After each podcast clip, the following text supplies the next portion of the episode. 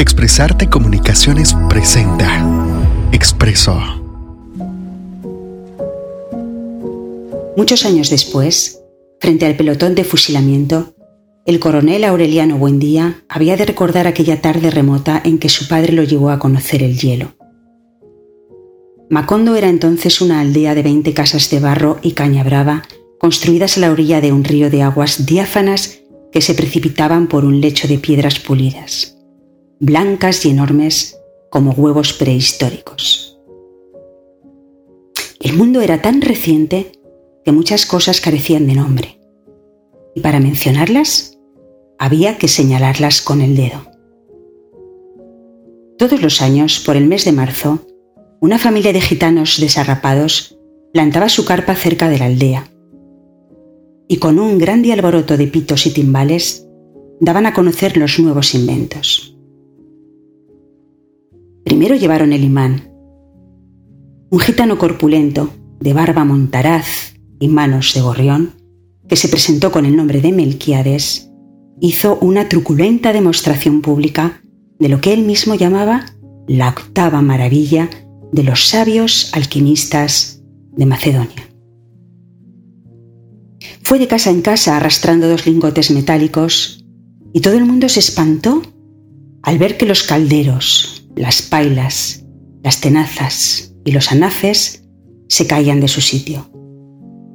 Y las maderas crujían por la desesperación de los clavos y los tornillos tratando de desenclavarse.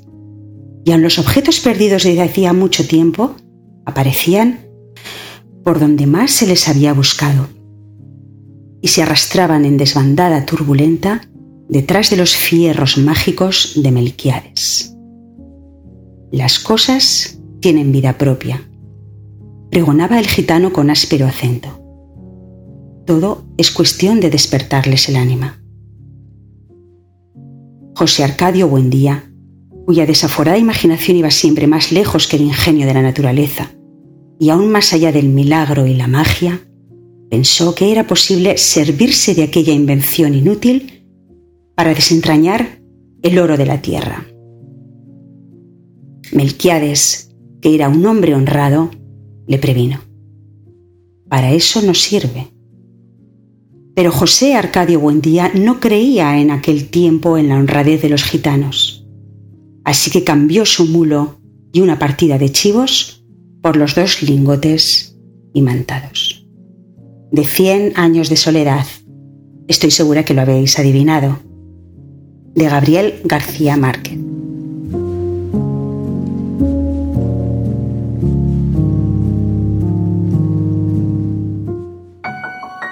Expresarte Comunicaciones, un espacio para mentes inquietas. Somos una comunidad de escritores, comunicadores y lectores. Creemos en la posibilidad que tenemos algo importante que compartir al mundo.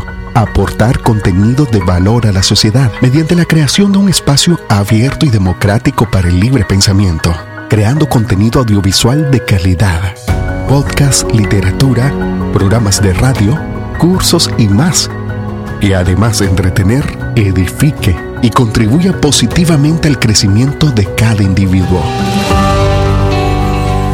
Un lugar donde los comunicadores, artistas, oyentes y lectores encuentren un espacio para difundir, conectar y crecer.